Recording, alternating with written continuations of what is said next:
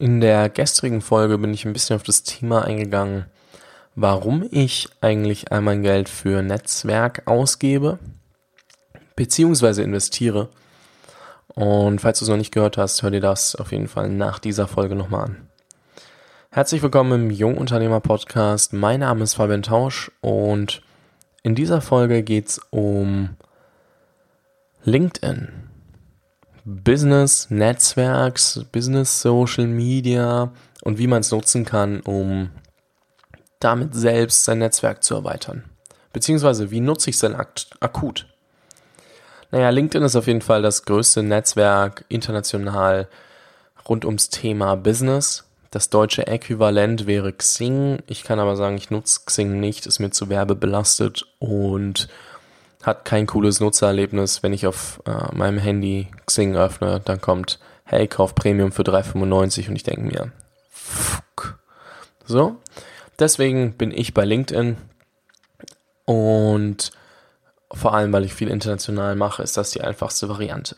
So, was kann man bei LinkedIn alles machen? Naja, du kannst dich umschauen, also du kannst Content posten, als wäre es Facebook nur für Business. Das ist ziemlich, ziemlich geil, weil du weißt dann, okay, warte, das haben die Leute gesehen, die waren im Business-Kontext unterwegs. Das ist super cool für Brand Awareness, wenn du irgendwie ein Unternehmen hast, wo du sagst, okay, da möchte ich, ähm, dass es einfach nach außen positioniert ist und dass man mich damit in Verbindung setzt, so wie es mit meiner Podcast-Agentur, wenn man es mal so ganz einfach betiteln will, ist. Und auf der anderen Seite kannst du einfach nach Leuten suchen. Also wie nutze ich es denn akut? Ich gehe auf LinkedIn.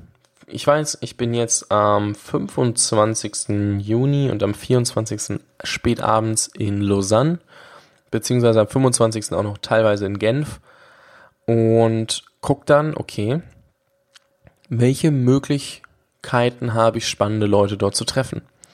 Naja, ich gebe dann einfach bei, gehe auf Personensuche, gebe bei Städte bzw. Umgebung gebe ich Genf und Lausanne ein und schaue es mir einfach an. Dann zeigen die mir Leute, die ich dort kenne, was in dem Fall nicht viele sind, zweiten Grades und über wen ich die kenne und dritten Grades, die halt über zwei Kontakte, über zwei Ecken quasi in meinem Netzwerk sind. Die zeigen mir jetzt aber nicht den Weg, wie ich da hinkomme. Dennoch ist es super spannend, weil wenn ich jetzt jemanden anschreibe, der zweiten Grades quasi in meinem Netzwerk ist und ich stelle dem eine Vernetzungsanfrage, dann schreibe ich meistens dazu, hey, ich würde mich gerne mit dir über das und das Thema unterhalten. Wie sieht das denn grundsätzlich aus? Ja, meistens auf Englisch, aber trotzdem stell niemals eine Vernetzungsanfrage, ohne zu sagen, wer du bist, wenn du jemanden nicht kennst. Wenn du mir jetzt eine Vernetzungsanfrage stellst und wir kennen uns nicht, ist es super unwahrscheinlich, dass ich annehme, wenn du nicht dazu schreibst, hey, ich höre deinen Podcast. Reicht ja oftmals. Aber bei Leuten, die du nicht kennst, schreib immer dazu, warum du sie kennenlernen möchtest. Und warum diese Vernetzungsanfrage? Du kannst mit einem Premium-Account, ich glaube als Student free, beziehungsweise 8,40 Euro im Monat, kannst du auch In-Mails schreiben. Aber LinkedIn ist natürlich smart im Business-Kontext, dass du nicht die ganze Zeit die Leute nerven kannst, oder die Leute nicht genervt werden und eine coole User Experience entsteht, ist es nicht möglich, einfach über Facebook oder Instagram eine Direct Message zu schreiben, sondern du musst eine Vernetzungsanfrage stellen, bevor du so viel wie möglich mit denen schreiben kannst, im Chat quasi. Oder du schreibst ihnen eine In-Mail und zahlst dafür. Beziehungsweise bei dem Business-Account dann, sind dann fünf In-Mails dabei oder so. Aber Deswegen, du musst deine Vernetzungsanfrage so stellen, dass sie auch irgendwie zieht. Weil wenn du in drei Wochen in der Schweiz bist und du schreibst die Scheiße, du kannst ja nicht nach zwei Tagen schon wieder einladen und einfach einen neuen Text dazu schreiben. Doch, kannst du auch, es funktioniert bestimmt auch. Machst du aber wahrscheinlich nicht. Und da gucke ich immer, okay, ähm, spannend, den könnte ich kennenlernen. Weil in, da bin ich in dem, in der Schweiz aha, spannend, cool, machen wir. Aber das ist nicht das Einzige, wie ich es nutze. Wenn mir gesagt wird, oder wenn mir jetzt als Podcaster die Idee kommt, oh, ich könnte jemanden von ähm, ja, GitHub interviewen, dann schaue ich, auf Personensuche, gebe als Unternehmen GitHub ein, guck, ah, die Leute sind da also dabei, schau mir deren Profile an und sehe, oh, den kenne ich ja bei einer Ecke. Naja, ist ja noch viel einfacher an ihn ranzukommen als vorher.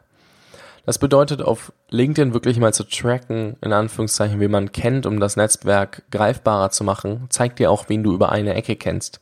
Und das sind meistens eine ganze, ganze Menge an Leuten, die wirklich geil sind, wo du dir denkst, boah, krass, mit denen muss ich eigentlich mal sprechen. Und ich sortiere das dann immer nach Städten, aber man kann mit denen ja auch skypen. Also von daher ist das ja nicht schlimm. Und ich würde dir auf jeden Fall empfehlen, da Zeit rein zu investieren. Ich habe jetzt in den letzten, im letzten Jahr, sagen wir mal, 500 Leute auf LinkedIn hinzugefügt. Wow. Ähm, 500 Leute sind mega viel, aber ich will mich da nicht selbst verherrlichen. Und ähm, das Krasse ist, du hast es ganz, ganz selten, dass jemand außerhalb deines Netzwerks ist. Das bedeutet, wenn du jemanden kennst, der jemanden kennt und der kennt jemanden und das ist der einzige Weg dahin zu kommen, dann wird dir nicht angezeigt, wer das ist. Es passiert aber super selten, dass das der Fall ist, wenn du ein paar Leute hinzugefügt hast. Und das ist mega interessant. Weil das macht's greifbar, wen du eigentlich auf der Welt schon so alles über eine Ecke oder zwei kennst und wie du da hinkommst. Und gerade für diejenigen, die Netzwerken wollen, ähm, ich suche da auch einfach immer mal wieder nach Personen. Also du kannst nach Titeln suchen, nach Namen, nach Städten, nach Unternehmen und allem Möglichen. Und ich suche mir da einfach immer die Leute raus, worauf ich gerade Bock habe. Oder wenn ich, ganz ehrlich, wenn ich zu einem Event gehe, jetzt bin ich nächste Woche beim Tech Open Air in Berlin und ich schaue mir das an und sage, ah, krass, das klingt eigentlich ganz spannend aber ich habe den Namen, glaube ich, schon mal gehört und die Company schon mal gehört, aber ich weiß nicht, was, was machen die denn? Ich gehe auf LinkedIn, sehe, ah, 20 gemeinsame Kontakte. Ach krass, da war der vorher, das hat der vorher gegründet, das hat der gemacht. Wow, cool. So, da, du lernst sehr, sehr viel über die Leute und du kannst sie auch einfach googeln, aber auf LinkedIn, meistens kommt dann auch relativ schnell das LinkedIn-Profil. Und das ist schon ziemlich, ziemlich geil als Research-Quelle, würde ich jetzt mal sagen. Und ich stehe mega auf LinkedIn. Also Vernetzungsanfragen.